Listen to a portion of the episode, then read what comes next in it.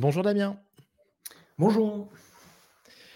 Euh, Damien, donc je suis ravi de te recevoir euh, pour cet épisode anniversaire, 50e épisode de Comptoir IA. Euh, donc, quelle chance d'avoir Damien Lucas, donc le CEO de Scaleway sur le, podcast. donc, c'est vraiment génial. Damien, j'ai eu la chance de te croiser à ce superbe événement AI Pulse il y a, il y a une semaine.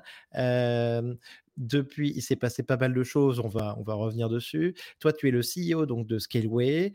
Euh, avant, tu as travaillé donc, chez Athème et chez Anevia. J'ai vu que tu étais même un historique de VLC, si je ne me trompe pas. C'est ça, au tout début de VLC. C'était mon projet d'étudiant. Et écoute, ça, c'était un. Enfin, après, moi, j'ai quand même 42 ans et tout ça, mais c'est vrai que c'était un, c'est un projet mythique dans, dans, la tech française. Et en tout cas, moi, je l'utilise encore. je l'ai encore sur mon ordi, VLC. Un des, premiers, un, des premiers grands projets open source français. Et on reviendra sur la notion d'open source, je pense, pendant notre échange. Évidemment. Euh, donc Damien, comme je disais, je suis, trop content de te recevoir. Euh, on va parler de Scaleway, euh, de toutes ces initiatives. Mais avant tout, Damien, est-ce que tu peux nous dire un petit peu ce qui se passe en ce moment depuis un an? Parce qu'on est aussi le, 30, le 29 novembre, c'est aussi l'anniversaire du lancement de ChatGPT, donc c'est un double anniversaire. Qu'est-ce qui s'est passé pour toi cette année avec l'IA générative? Et comment ça a impacté ton business? Alors c'est sûr que ça a été une année euh, pour le moins chargée, euh, pour le moins pleine de rebondissements dans le domaine de, de l'AI, du generative AI, comme on dit. Euh, rappelons d'abord, donc l'intelligence artificielle, ça fait des années. Au début, on ne savait pas trop quoi qualifier d'intelligence artificielle. Le, moindre script était potentiellement de l'intelligence artificielle. Aujourd'hui, on arrive avec, depuis ChatGPT, une nouvelle forme. Et je pense que c'est comme ça qu'il faut le voir. C'est une nouvelle forme d'intelligence artificielle, qui est l'intelligence artificielle générative. Hmm. Et ça, ça bouleverse un petit peu tout parce que ça rend l'intelligence artificielle utilisable par le plus grand nombre et dans, dans des domaines insoupçonnés, puisque tout d'un coup, tout est possible. Et l'intelligence artificielle, surtout, devient accessible en langage naturel. Là où jusqu'à présent l'intelligence artificielle était réservée à quelques spécialistes qui étaient en mesure de pouvoir coder, utiliser, structurer la donnée, etc., on arrive avec notamment l'essor des chatbots qui mmh. sont capables de répondre à des questions. Alors, c'est un, côté magique. Et ce côté magique, effectivement, provoque euh, un engouement. Je parle des chatbots. On sait aussi, depuis euh, un peu moins d'un an, mais générer des images.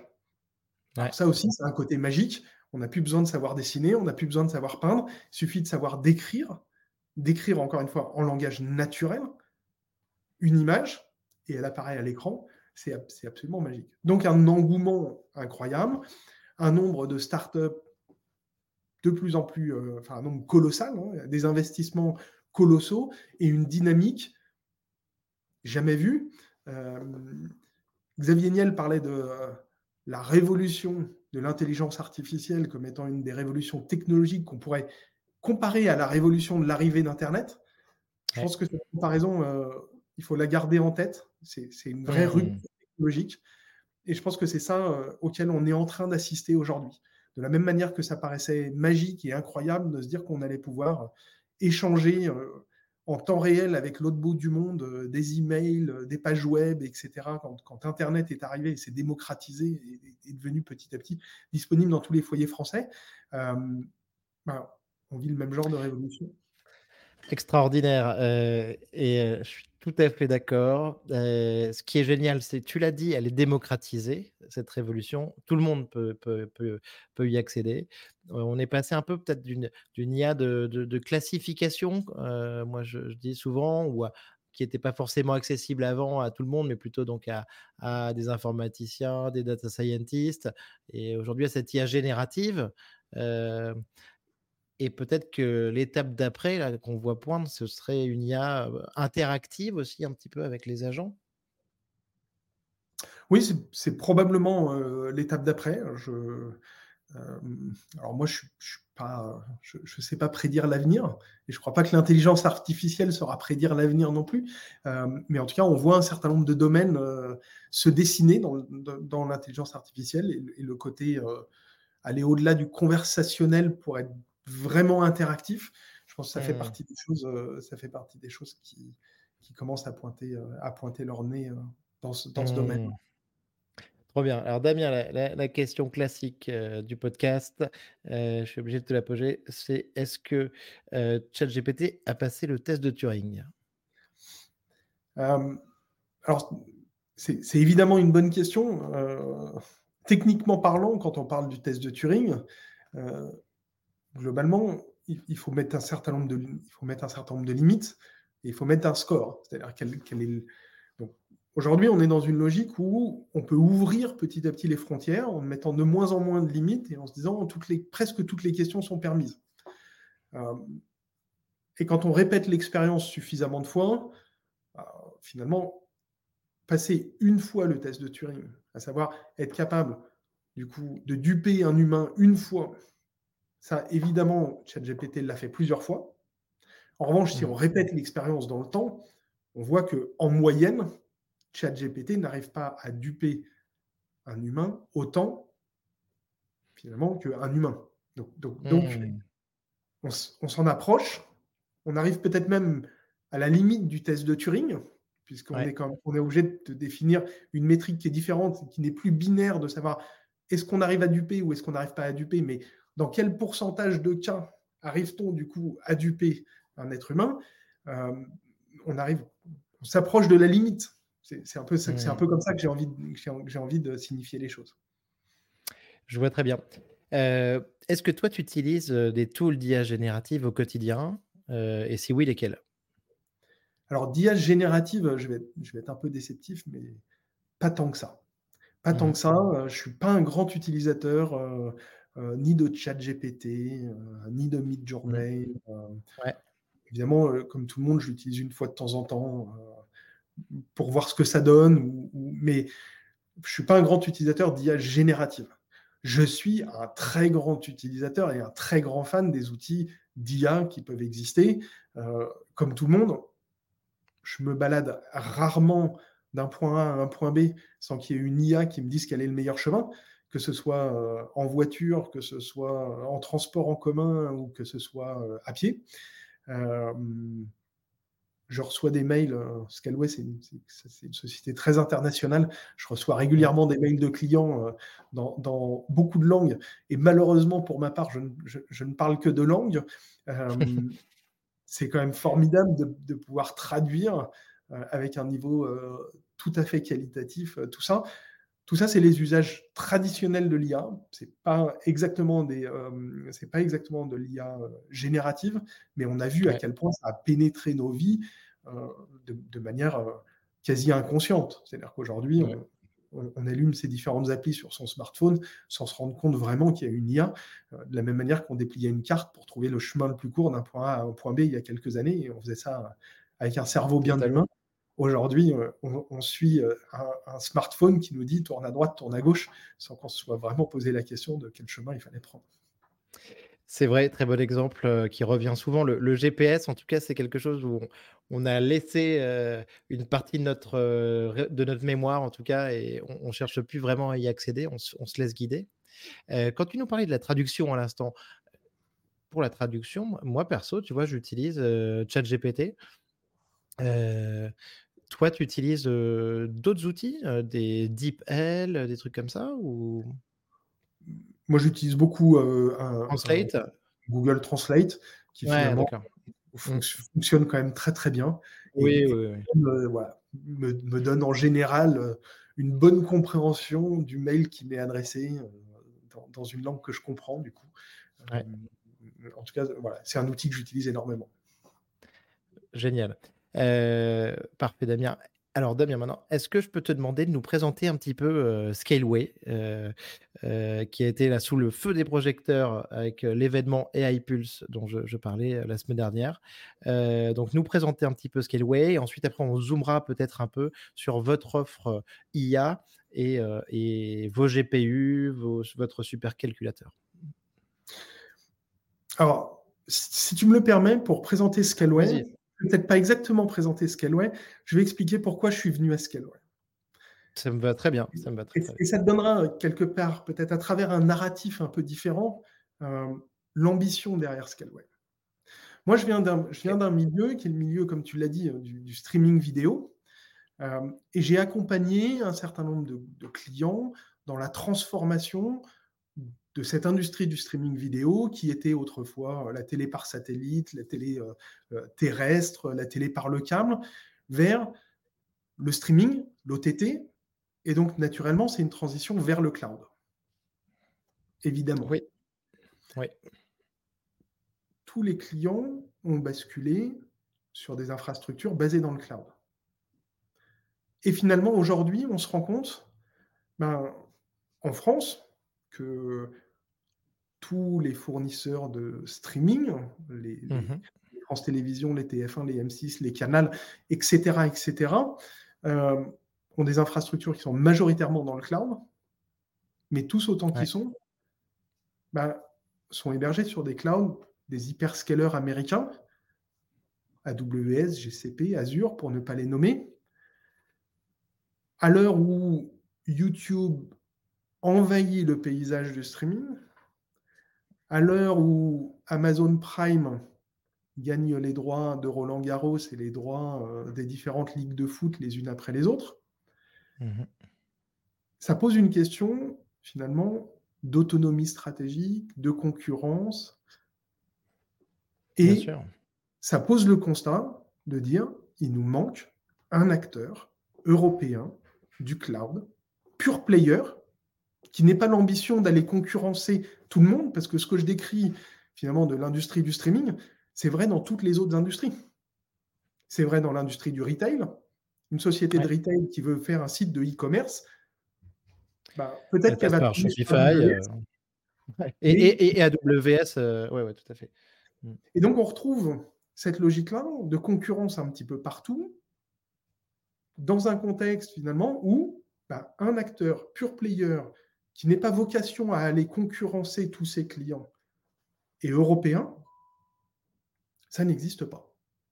Hmm. Voilà, ça n'existe pas. Donc c'est sûr que euh, quand j'ai eu cette opportunité de rejoindre le groupe Iliad pour diriger Scaleway et faire de Scaleway cet acteur, leader du cloud européen, autonome, et qui n'est pas vocation à aller concurrencer tous ses clients, c'est une opportunité magnifique. Et c'est ça la mission de Scaleway. C'est ça la mission de Scaleway. Donc Scaleway, c'est un fournisseur de cloud européen, pure player. Nous, on ne fait que du cloud. On ne fait pas de streaming, euh, on ne fait pas de publicité, euh, on ne fait, pas de e-commerce, on ne fait qu'une infrastructure cloud. Ça, c'est la, mission, euh, c'est la mission de Scaleway. Et on le fait bien. Parce que oui, Scaleway existe, oui, il y en a d'autres, mais la question, c'est il faut que tous les acteurs puissent faire le choix d'un cloud européen sans compromis, et en particulier sans compromis technologique ça n'a pas de sens de se dire bah, on va faire le choix de travailler avec un Européen, mais du coup, euh, on n'aura pas la même performance, on n'aura pas la même qualité, on n'aura pas les dernières versions, on n'aura pas les, dernières technologies. Donc, sans compromis technologique, un acteur du cloud public européen, avec des data centers répartis un peu dans toute l'Europe, ça c'est Scaleway. Et dans ce contexte-là, il y a, une stratégie forte qui est de dire que la transformation numérique des entreprises, elle va forcément passer par une composante autour de l'intelligence artificielle. Il n'y a pas une seule société qui peut aujourd'hui dire je vais transformer mon SI et basculer notamment dans le cloud, etc., etc. Mais j'ai aucun plan d'utiliser des outils d'intelligence artificielle pour optimiser ma productivité, mon efficacité, euh, mon reach client, etc. Ça, ça n'existe pas. Et donc, le choix d'un partenaire cloud provider pour une entreprise aujourd'hui, c'est forcément le choix d'un partenaire cloud qui ait, qui ait des capacités en matière d'intelligence artificielle. Donc, depuis le début de l'année maintenant, Scaleway travaille à construire ses capacités autour de l'intelligence artificielle et être vraiment le leader de ce point de vue-là. Pour que nos clients trouvent chez nous non seulement tout ce qu'ils attendent un cloud public habituel, avec les dernières technologies, aucun compromis technologique de ce point de vue-là, être vraiment sur les dernières technologies, les dernières versions, les dernières innovations, etc. etc. Et en même temps, tout le domaine de l'intelligence artificielle. Parce que ça n'aurait pas mmh. Choisir deux clouds. D'un côté, un cloud pour les workflows traditionnels, entre guillemets, et de l'autre, un cloud pour les workflows d'intelligence artificielle et passer son temps à transférer les données des workflows traditionnels d'un cloud à l'autre, ouais. Mmh. à l'autre cloud pour pouvoir entraîner les modèles. C'est exactement, exactement bien sûr. la mission de ce qu'il y a aujourd'hui. Génial, génial. Donc, euh, bah, écoute, j'aime bien la manière dont tu mets comme ça l'IA au, cœur des entreprises, euh, mais ce qui, ce est une évidence, on en parle souvent sur ce podcast, euh, au niveau, tu vois, ben, euh, d'un salarié ou d'un particulier qui va utiliser l'IA. mais c'est vrai qu'au niveau de l'entreprise, elle est obligée de, l'utiliser, et par rapport à ça, il lui faut des ressources dans le cloud par rapport à ça. Et je comprends tout à fait le, rôle de, de Skillway à ce niveau. Donc, bah, si j'ai bien compris, alors, donc, chez Scaleway, donc vous avez justement maintenant bah, des ressources suite à un partenariat avec NVIDIA, des ressources très importantes en, en GPU, en tout cas pour, pour l'intelligence artificielle. Oui, alors, du coup, une fois qu'on part sur de cette stratégie de dire il faut les ressources pour l'intelligence artificielle, ce qui est important, c'est de comprendre un petit peu les différentes étapes de l'intelligence artificielle, les différents workflows dont on va avoir besoin, et s'assurer qu'on met en place chez Scaleway les ressources nécessaires à chacun des différents types de workflows. L'intelligence artificielle. bien dimensionné, tout à fait. Et bien dimensionné. L'intelligence artificielle, ça commence avec la capacité à structurer de la data. Structurer de la data, c'est du stockage. Structurer de la data, c'est de la capacité à avoir de la base de données. Structurer... Donc, ça, c'est du cloud, finalement, assez traditionnel. La deuxième étape, c'est l'entraînement des large language models. Alors, l'entraînement des large language models, ce n'est pas pour tout le monde. C'est pour les sociétés qui vont créer des nouveaux modèles, euh, des nouveaux large language models. Donc des nouveaux modèles. on, en parle, on, en parle beaucoup ici. Donc c'est OpenAI, euh, l'entraînement dont on parlait en particulier de GPT-4, donc le, plus gros modèle à, ce jour. On a parlé beaucoup de euh, d'Inflection aussi, euh, avec un entraînement en ce moment, d'Anthropic. et, et, au niveau français, ici on parle souvent de Mistral. Voilà. Je disais et Mistral, et Mistral. Mistral évidemment. Et donc, donc là, on met en place on va dire, une capacité assez massive de calcul GPU pour ces entraînements. Mmh. Euh, aujourd'hui, si on regarde les, meilleurs modèles, ils sont entraînés par des capacités de calcul de plusieurs centaines et pour les modèles les plus gourmands et les plus connus, de l'ordre d'un millier de H100. C'est de ça dont on parle. Donc les H100, c'est les derniers, les derniers GPU en date, les plus puissants, etc. Donc Aujourd'hui, chez Scaleway, depuis le mois de septembre, enfin octobre, ça a été lancé, je crois, euh, précisément, on a un cluster d'un millier de H100, 1016 pour être précis, 1016 H100 euh, en cluster, qui est l'outil parfait pour entraîner un nouveau large language model. Sur ce cluster, on a eu euh, la chance de pouvoir, euh, donc, on a mis ce cluster à, à disposition euh, de Mistral, euh, Génial. de, de, Hugging Face, de Poolside, et de gens comme ça qui, du coup, ont pu profiter de cette capacité pour entraîner des nouveaux modèles. Et ça, c'est assez singulier, ça n'existe que chez Scaleway en Europe. Et il faut comprendre ce que ça veut dire. Ça veut dire qu'avant ça, donc avant le mois de septembre, une société qui voulait développer un nouveau large language model n'avait aucun autre moyen que de le faire sur de l'entraînement aux États-Unis. Oui, tout à fait. mais alors, euh, aux États-Unis et l'entraîner aux États-Unis on a, on a, on a, je, parle souvent, tu vois, de la, difficulté hein, sur toute cette année, hein, toute l'année 2023, la difficulté à, trouver ces GPU Nvidia.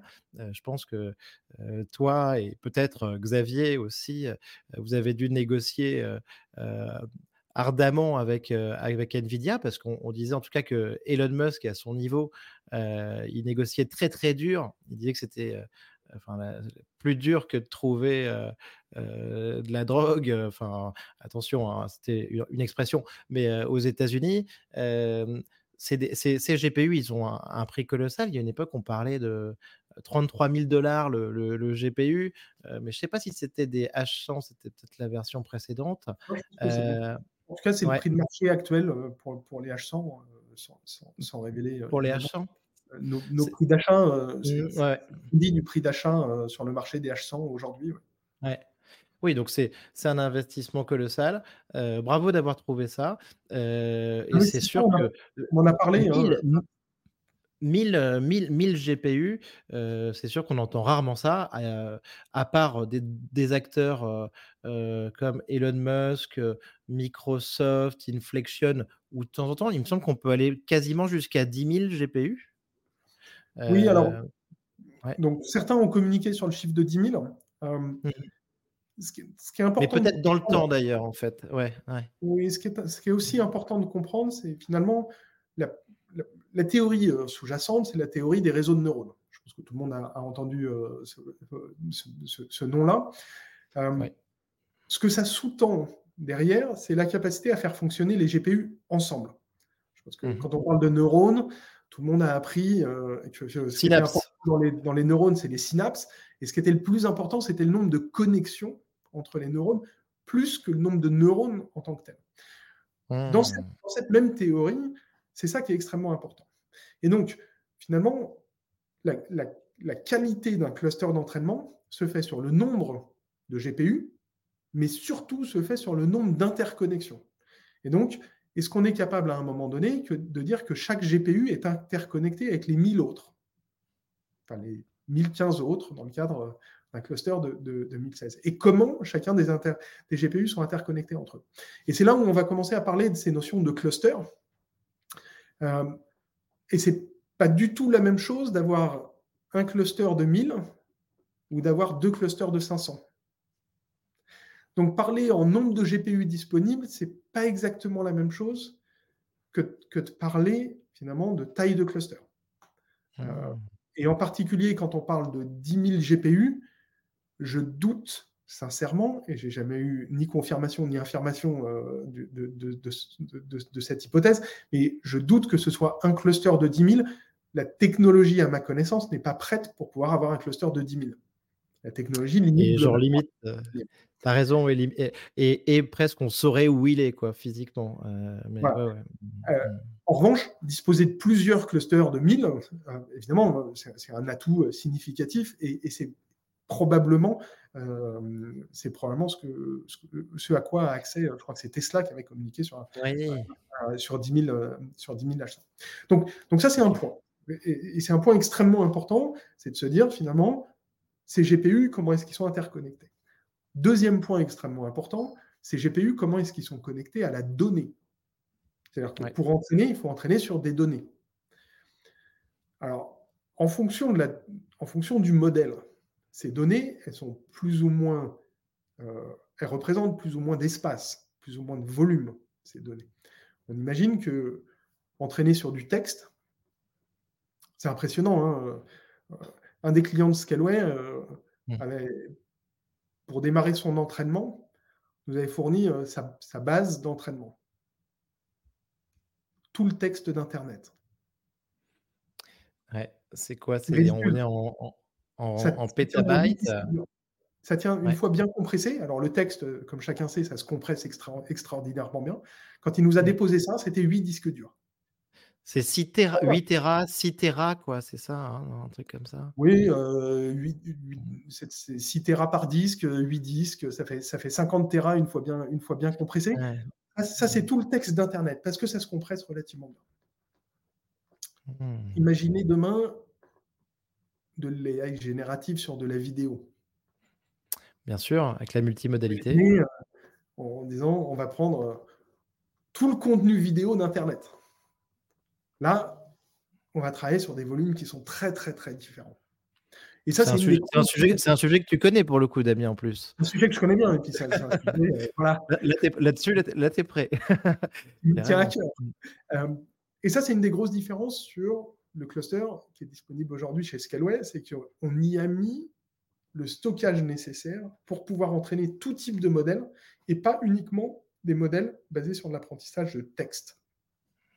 Donc, c'est des capacités de stockage colossales et de stockage à accès hyper rapide mhm. connectés au GPU qui permettent du coup aujourd'hui de pouvoir imaginer sur ce cluster faire l'entraînement de n'importe quel modèle, des modèles euh, qui soient basés sur le son, sur la voix, sur l'image, sur la vidéo, euh, aussi bien que sur le texte. Alors évidemment, ça en fait euh, quelque part un, super calculateur, un, moteur d'entraînement euh, généraliste qui, mhm. peut absolument traiter tous les use cases. Euh, et ça, c'est formidable parce que du coup, on peut le mettre à disposition de n'importe quel client.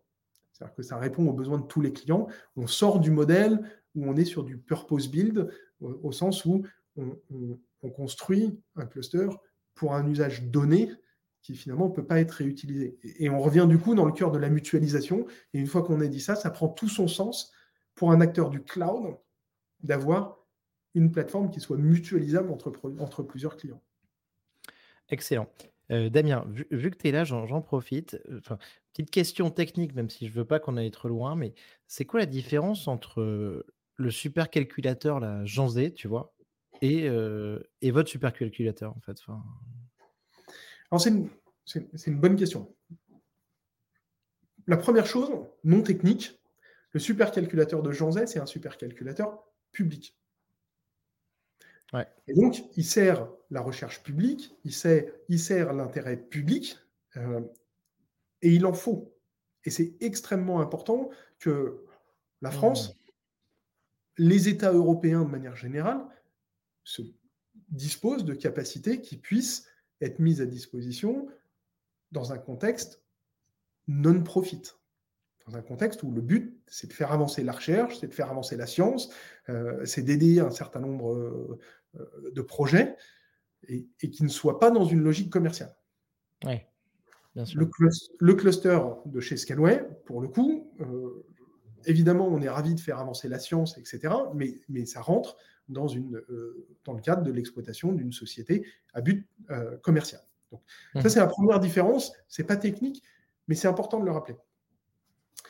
La deuxième, c'est euh, la technologie. Le supercalculateur de Jean Zay, aujourd'hui, a été pensé pour ce qui s'appelait le HPC, le High Performance Computing.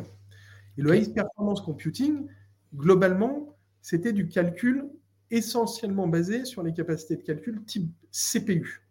Donc c'est énormément de CPU, euh, ce qui fournit pas exactement la même, euh, la, même capacité de calcul.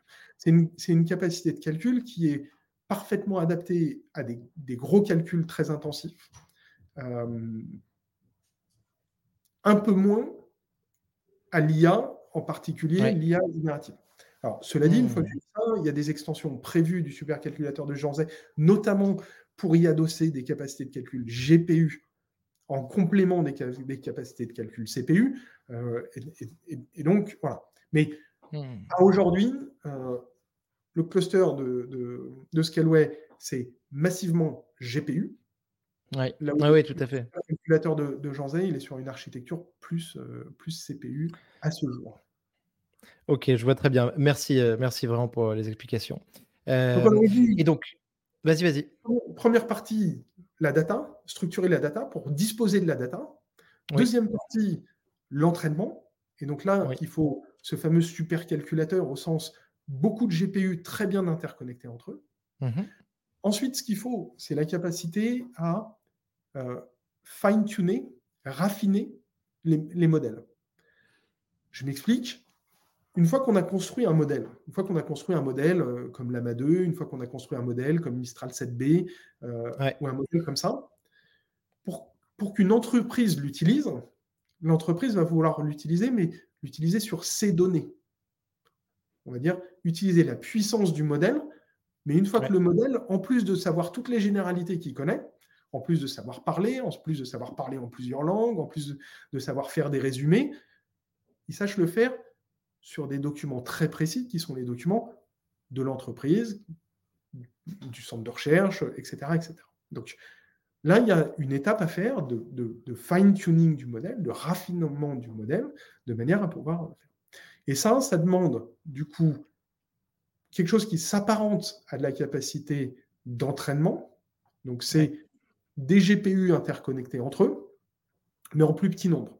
On va plutôt parler de quelques dizaines de GPU interconnectés entre eux. Donc là aussi, on a développé une offre avec des. Ça c'est alors donc la première, donc c'était ton ton Nabu euh, Nabu 2023, c'est ça, donc avec les 1016 euh, GPU. Et là pour le fine tuning, c'est le, le Gero 2023 avec les 16 GPU dédiés là, c'est ça. C'est ça. Nabu alors parce que parce qu'on va rester français. Tu connais l'allusion de Nabu et de Géraud? Euh, je, alors, je j'ai une idée, mais, mais vas-y, je veux bien que tu la, tu la refasses. Non, non, non, je pensais, moi je pensais à du Nabucodonosor, des trucs comme ça. Mais euh, non, non, euh, rappelle-moi Nabu et Géraud. exactement ça. L'idée, c'est simplement de prendre les différentes tailles de, de, de bouteilles de vin, parce qu'on reste français. Excellent. Le petit ou les petits clusters, c'est les Jéroboam. Et Jéroboam. et, le plus gros, c'est le Nabucodonosor. Tu, tu l'avais. Bah, merci Damien. Merci Damien. On, retiendra ton offre comme ça de manière euh, mémotechnique euh, très facilement. Et on y ajoute un millésime. Comme sur chaque bouteille de vin, on y ajoute un millésime. Et donc Nabu 2023, Géro 2023, en attendant les annonces de 2024. J'adore, j'adore. Franchement, c'est, on voit tout de suite que c'est un truc de, de connoisseur. Euh, excellent. Donc, effectivement, euh, Géro, 2023, euh, quelques dizaines de GPU bien interconnectés entre eux et qui correspondent vraiment aux besoins de, fine-tuning qu'on peut retrouver. Et la dernière étape, mmh. la dernière étape, c'est l'inférence.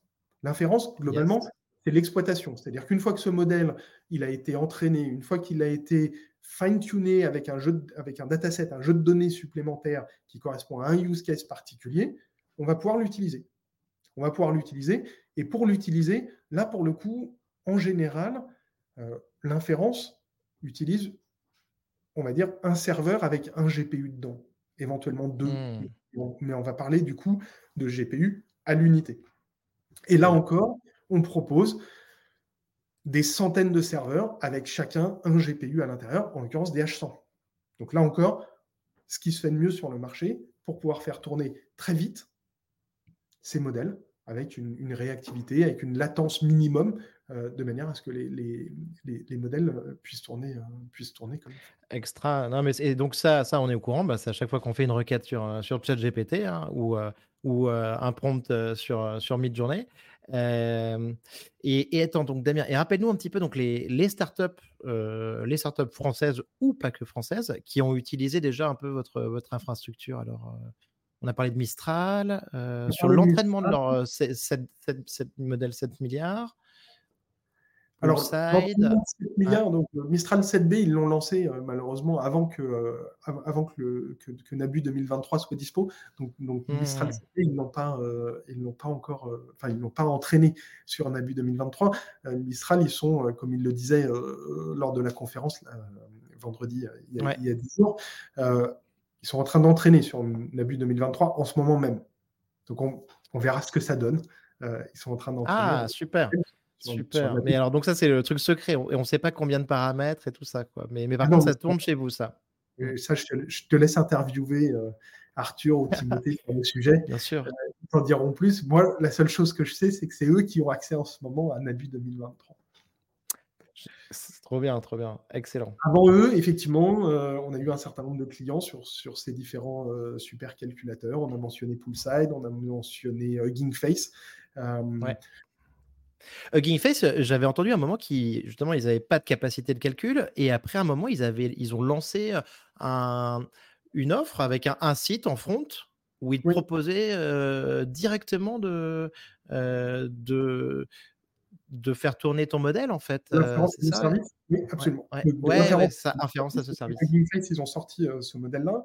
Ils ont sorti ce modèle-là avant que la capacité de calcul ne soit disponible sur Scaleway. Donc, donc globalement, au lancement au moins, c'était avec un autre avec un autre partenaire, mais aujourd'hui, ça pourrait mmh. tourner, tourner, avec Scaleway. On a aussi fait des, on a aussi travaillé évidemment en interne et, du coup on a travaillé avec des datasets de, de Free et de Free Pro pour, voir ce qu'on pouvait en faire euh, au sein du groupe Iliad. Je pense que c'est toujours intéressant euh, aussi de regarder euh, les synergies de, ce point de vue-là. et puis on travaille avec, avec plein d'autres startups, peut-être encore un peu moins connues à, ce jour, mmh. on connaîtra de plus en plus. Et puis, le dernier qu'on n'a pas encore mentionné, c'est QTI. Et oui, bien sûr, bien sûr. la fameuse équipe Open Science, les 300 millions d'euros. donc ça, ça va se faire chez vous. Mmh. Voilà, donc, enfin, ça va se faire chez nous. Donc, pour, reprendre un petit peu, QTI, c'est une initiative du groupe Iliad. Euh, c'est un labo de recherche. Iliad finance ce labo de recherche à hauteur de 100 millions. Un certain nombre d'autres donateurs, et on parle ici euh, effectivement de donateurs, puisque on parle d'un labo de recherche à but complètement non, euh, non profit, non lucratif en français. et donc un certain nombre d'autres donateurs dont euh, CMA. Eric Schmidt, euh, Rodolphe Sadé. Eric Schmidt, hmm. exactement, ont participé pour un financement total de, 300 millions. et comme c'est une initiative du groupe Iliad, et que à l'heure actuelle, ce qu'ils voulaient, évidemment, c'est ce qu'il y a de mieux sur le marché, eh ben, ils ont accès à la capacité de calcul chez Scaleway, puisque c'est aujourd'hui la plus grande capacité de calcul en Europe.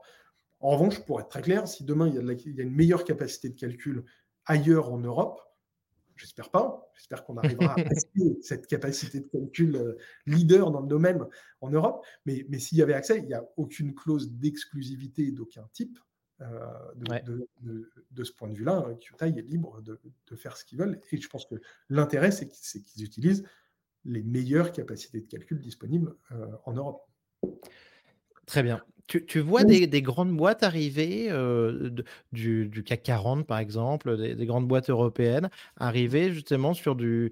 parce que ces projets, bah, on est sur quelque chose qui a un an, hein, grosso modo, euh, mais donc euh, des grandes boîtes européennes comme ça qui arriveraient sur ben, le fine-tuning d'un modèle qui viendrait faire chez toi prochainement?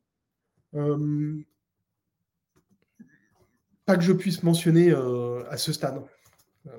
Non, mais, mais, mais non, mais par contre, il y en a quoi, enfin, qui, qui travaillent là-dessus. Il y en a évidemment qui travaillent là-dessus. Mmh, trop bien. on, imagine, hein, on imagine aujourd'hui la puissance que peut avoir l'intelligence artificielle. Euh, on n'imagine pas comment. Euh, alors, je pense que c'était intéressant. Hein, vendredi, euh, tu as entendu, par exemple, Rodolphe Saadé expliquer. si je reprends l'exemple que je donnais tout à l'heure, quand je disais que pour me rendre d'un point A à un point B, J'utilisais toujours de l'intelligence artificielle. Bien sûr. Mettons ça à l'échelle d'un groupe comme, comme CMA CGM, et c'est ce qu'expliquait Rodolphe Saadé euh, vendredi il y a 10 jours. Quand, quand on optimise la route de, de, de, de, tout le trafic, notamment maritime, euh, que, que, gère un groupe comme ça, on économise des, des millions de litres de fuel on économise des, tonnes de CO2, on économise des jours. la planète, c'est plutôt bien. Euh, mm. C'est bon pour la planète, c'est bon pour une efficacité globale, et évidemment.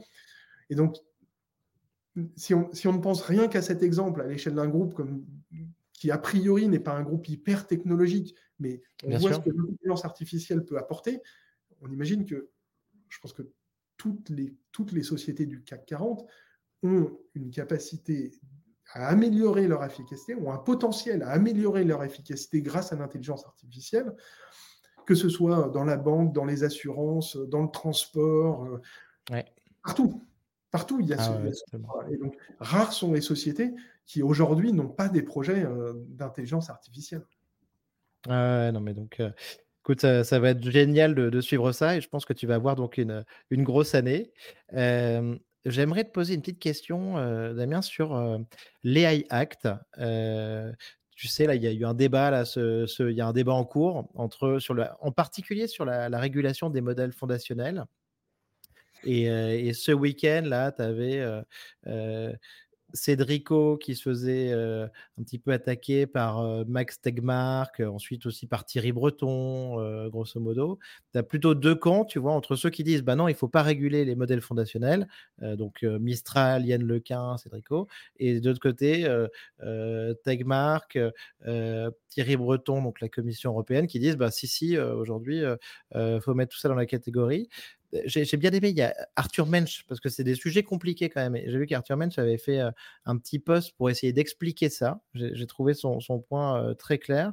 Il disait, heu, que réguler les modèles fondationnels, ça reviendrait un petit peu à qui sont les les moteurs derrière les applications IA. Ce serait un petit peu la même chose qu'essayer de de réguler le le langage C, Heu, parce que, bah, à partir du C, c'est tu peux cont tu peux faire du malware, heu et coder des des trucs qui sont pas forcément positifs.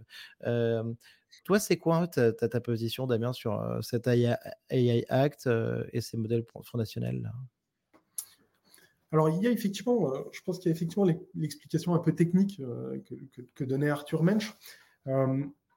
Si je positionne un peu différemment le débat, Ouais. Il y a une il y a une question un peu fondamentale qui est: quel est le bon temps pour la régulation? Mmh Parce que si on régule trop tôt, on crée des barrières qui vont nuire à l'innovation. Ouais. Si on régule trop tard, on risque de laisser établir des pratiques malsaines de la technologie. Donc pour moi, la, la question, elle n'est pas tant dans le est-ce qu'il faut réguler ou est-ce qu'il ne faut pas réguler? La question, elle est fondamentalement à quel moment est-ce qu'il faut réguler? Et là, on voit que les intérêts divergent un petit peu. Les Américains sont aujourd'hui beaucoup plus avancés dans l'IA. On va dire, ils ont euh, Ouais. entre six mois et un an d'avance sur l'Europe, avec euh, OpenAI euh, notamment, euh, et d'autres. Donc évidemment, l'intérêt aujourd'hui stratégique américain, c'est de réguler pour créer des Mmh barrières, pour rester avec cette longueur d'avance sur l'innovation et freiner l'innovation en dehors, freiner l'innovation maintenant qu'ils ont cette longueur d'avance. À l'inverse, je pense que stratégiquement aujourd'hui en Europe, il faut qu'on se concentre sur l'innovation et laisser quelque part vraiment les différentes startups, les différents labos de recherche, pouvoir expérimenter, innover autant que possible sur l'intelligence, euh, autour de l'intelligence artificielle et des large language models. Et donc moi, ma position, elle va pas Mmh être est-ce qu'il faut réglementer, est-ce qu'il faut pas réglementer? Je pense que on a tous conscience des risques, euh, ils ont été largement euh, développés par certains. La question, elle est plus comment est-ce qu'on fait pour s'assurer de, de, de rester compétitif dans ce domaine de l'innovation et de s'assurer qu'on n'est pas en train de mettre des barrières qui vont retarder l'innovation. On a tous, euh, je pense, en tête euh, entendu euh, le cours de l'histoire et, finalement les barrières qui ont pu exister, par exemple, dans la médecine, avec des questions profondes, éthiques, de, qu'est-ce qu'on peut faire, qu'est-ce qu'on ne peut pas faire en termes d'expérimentation dans, le médical, et à quel point ça a pu retarder ou au contraire accélérer les connaissances dans, le domaine. Donc, gardons bien tout ça en tête euh, au moment de choisir quand réguler, de Ouais. manière à pas freiner euh, cette innovation. Écoute, je suis je suis je suis tout à fait d'accord avec toi, Damien, et c'est vrai qu'à la base, on on parle, un petit peu d'une, un peu l'impression de marcher sur la tête en Europe, en effet, avec, un AI Act et tout, qui a qui a été lancé quand même bien avant la naissance de l'IA générative, et être les premiers à réguler alors qu'on a on a quand même, comme tu le dis, heu, 6 mois de retard sur, sur les concurrents. Donc heu, je tu as raison et n'entravons pas en tout cas, l'innovation. Hem, alors Damien, qu'est-ce que, on a eu une semaine de folie juste après cet événement Scaleway. Heu, le week-end a été dingue, 5 jours de folie avec, ce a ce que j'ai appelé en tout cas sur mon podcast, la saga OpenAI. Donc le soir même, le vendredi, on apprend que Sam Altman, heu, se fait virer par le board et ensuite, heu, Greg Brockman et après, bah, toute une série, d'événements, qu'ensuite ils vont travailler ils ont le soutien de Satya Nadella, qui vont aller bosser chez Microsoft. Finalement, les sala les salariés, font une pétition, il finit par revenir. On ne sait pas vraiment ce qui s'est passé dans le board avec, heu, Ilya Sutskever, heu et une nana d'une, université, américaine et heu, finalement, bon, ben, en fait, on revient à la case départ. Ils reprennent, heu, leur poste et leur job. Heu, s ils en sortent presque renforcés et quelques jours plus tard, on apprend, dans un article, Reuters, on a une piste aussi, qu'il y aurait un truc qui s'appelle Q étoile, qui, peut rajouter des fonctions mathématiques de calcul, à ces modèles. Comment est-ce que tu as vécu cette histoire, heu, toi, Damien et est-ce que quelles leçons tu penses qu'il faut en tirer? Ben, alors, je pense que sur l'histoire, effectivement, tu l'as résumé, il y a beaucoup de chroniqueurs qui l'ont commenté, donc donc je ne vais vais pas revenir vraiment commenter l'histoire. Je voudrais revenir en revanche sur un point clé qui est Mmh sous-jacent à tout ça, qui est la nature d'OpenAI. Ouais. Qu'est-ce que c'est OpenAI aujourd'hui? Est-ce que c'est Difficile à dire. Fondation, heu, non-profit, heu, non-profit ou heu, for profit? non-profit for profit, c'est vrai, heu, AGI ou du produit de l'autre côté, sait pas trop non plus.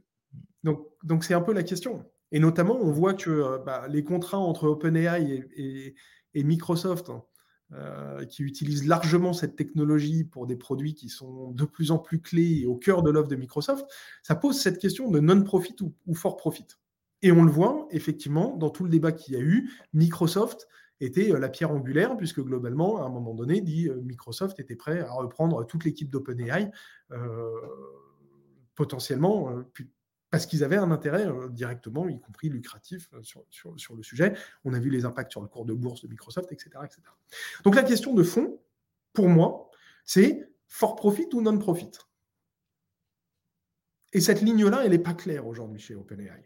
Elle n'est pas claire Mmh. et vraisemblablement, elle joue un rôle dans euh, cette question euh, du départ euh, ou pas de Sam Altman, de finalement pourquoi les employés travaillent Ouais. Pour une figure, en l'occurrence la personne euh, de Sam Altman, parce que c'est très américain, c'est très Silicon Valley de, personnaliser, de personnifier la startup, ok mais aussi avec cette question non-profit, for profit. Et donc moi je reviens du coup fondamentalement sur le fait de dire c'est important qu'il y ait des sociétés for profit et qu'il y ait des sociétés non-profit. Appelons-les comme on veut, des labos de recherche, des fondations, des, ça aura différents noms techniques selon les pays, euh, selon les statuts exacts, mais résumons-le dans des non-profit, des non-profit organizations. Euh, et c'est pour ça que c'est important. Et je, et je, reviens une minute sur QTI. QTI, c'est fondamentalement non-profit. Et il n'y a pas, y a pas, ça sert à rien d'aller chercher. Il n'y a, a, pas de piège. C'est-à-dire que c'est mmh. fondamentalement non-profit. Pourquoi sûr. Parce que c'est important de faire émerger d'autres modèles qui puissent être partagés à tout le monde. Et quand je dis partager à tout le monde, ce qui est important chez QTI, c'est que c'est open source. Sauf que quand on dit open source, aujourd'hui, ça ne veut plus dire grand-chose open source. On peut prendre, Notamment avec Lama, Lama, Facebook. On peut prendre un code mmh. source d'un modèle une fois entraîné, il n'y a personne qui sait le lire. Il n'y a personne qui sait comprendre. La, la, mmh. la complexité est devenue telle euh, après entraînement que finalement, euh, c'est quelque chose qui devient extrêmement abstrait. Donc il ne faut pas s'arrêter là. Il ne faut pas s'arrêter à l'open source. Donc c'est pour ça que ce qu'on a mentionné du coup au moment des iPulse à la création de QTI, c'est un modèle d'open science. C'est-à-dire c'est pas simplement publier le code source, c'est publier tout publier les travaux en amont, publier la méthode d'entraînement, publier quel est le, dataset qui va avoir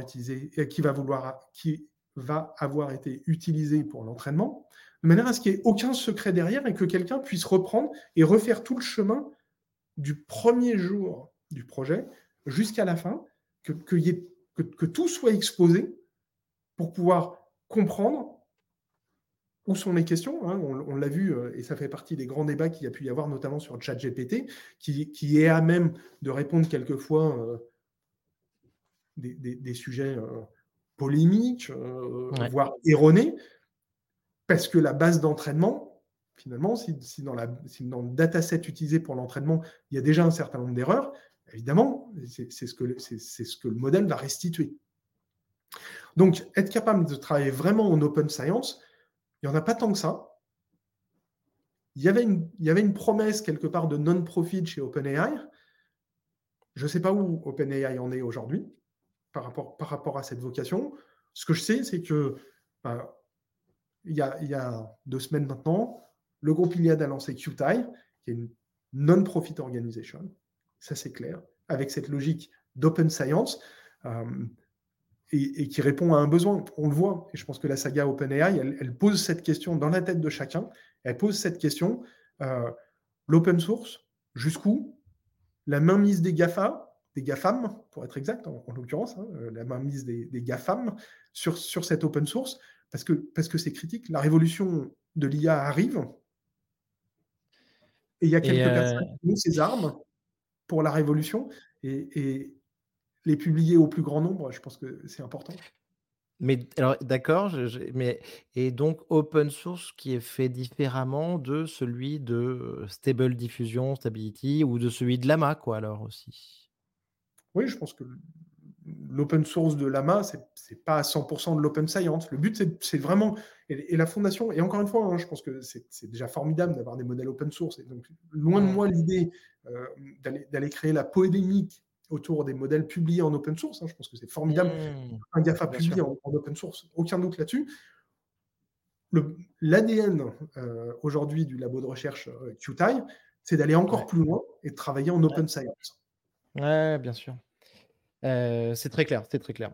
Damien, quelles sont selon toi les grandes possibilités et découvertes à venir vers lesquelles peut nous conduire l'intelligence artificielle dans les années qui viennent là Est-ce que tu penses qu'il y en aura beaucoup, justement? C'est une bonne question. Euh, aujourd'hui, est-ce que, est que l'intelligence artificielle va nous amener à faire des découvertes? Je ne sais pas. Aujourd'hui, euh, les différents modèles d'intelligence artificielle, dans leur état actuel, ils mhm. sont capables essentiellement de restituer de la connaissance différemment, résumer, etc., etc je ne crois pas, et je pense que ça reste à ce stade de la science-fiction d'imaginer qu'on a de l'intelligence artificielle qui va réellement inventer quelque chose de nouveau. Hmm. Donc, donc, les grandes inventions. Après, on ne sait pas de, quoi sera capable euh, GPT-5, tu vois. on ne sait pas. On ne sait pas de, quoi ça sera capable. En revanche, on connaît quand même les modèles qui sont derrière. Hein. C'est un, entraînement sur un certain nombre de données. Donc, jusqu'où, finalement, est-ce qu'on pourra aller faire des analyses de plus en plus intelligentes des données? Est-ce que ça va jusqu'à l'invention? Je pense que c'est une, bonne question. Euh, et, si on veut euh, regarder un peu dans le futur, hein, et, ça fait aussi partie des choses qu'on avait euh, annoncées il y, a, il, y a, 15 jours, gardons en tête qu'on a aussi la révolution du quantique qui arrive, le, calcul quantique, ça va changer, ça va changer fondamentalement l'échelle et les méthodes de calcul. Et si on imagine du coup commencer à, coupler l'IA avec la capacité de calcul quantique, on imagine qu'un jour on, va, on va pouvoir euh, avoir des choses formidables, euh, mais ça reste encore euh, beaucoup de travail devant nous et, beaucoup de choses à imaginer et à dessiner. Et, aujourd'hui, gardons en tête que pour arriver à faire marcher un ordinateur quantique et demain, pour arriver à faire tourner de l'intelligence artificielle sur un ordinateur quantique, il faut les meilleurs cerveaux et les meilleurs cerveaux bien humains de cette planète. On est bien d'accord, euh, Damien. Euh, mais écoute, ça, fait plaisir que tu nous parles un petit peu d'informatique quantique. Euh, et parce que c'est un sujet dont on avait déjà parlé ici avec Olivier Zrati. et, donc, est-ce que tu as une timeline pour AGI, intelligence artificielle générale, ou la super intelligence Qui pourrait être d'ailleurs le fruit d'une combinaison avec le quantique. Mais tu nous as dit que là, bon, ben, on ne sait pas trop quand. Moi, je, encore une fois, je ne suis pas devin. Donc, je regarde, je regarde les, tendances, je regarde les technologies. La mission de ScaleOS est de mettre à disposition le meilleur à destination des meilleurs pour pouvoir finalement proposer cette, cette autonomie stratégique ou conserver cette autonomie stratégique française et européenne. je pense qu'il y a des gens qui sont beaucoup plus experts pour répondre, pour répondre à la question et imaginer quelles sont, quelles sont les timelines. Aujourd'hui, ce que je sais, c'est que les timelines sur l'intelligence artificielle, ça bouillonne.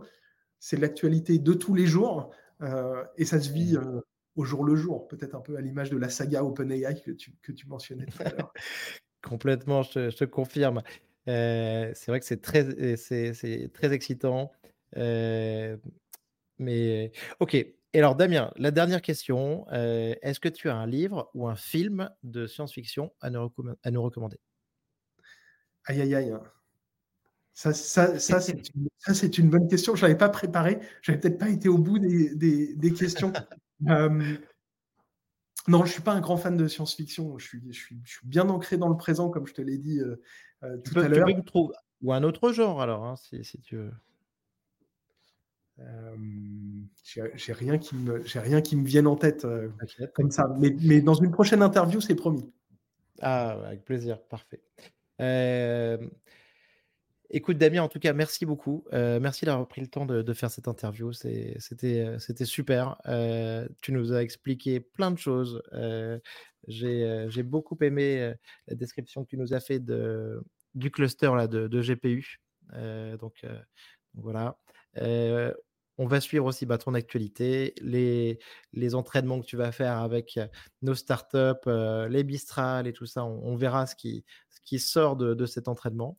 Euh, et donc, euh, bah, écoute, merci beaucoup. En tout cas, c'était super sympa. Et je te dis à très bientôt pour, euh, pour, pour se refaire une interview, Damien. À bientôt. À bientôt. Salut. Bravo, vous avez écouté cet épisode de Comptoiria jusqu'au bout.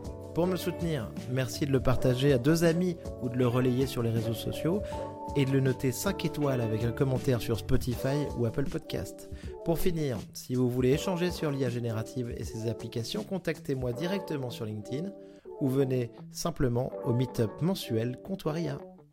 À bientôt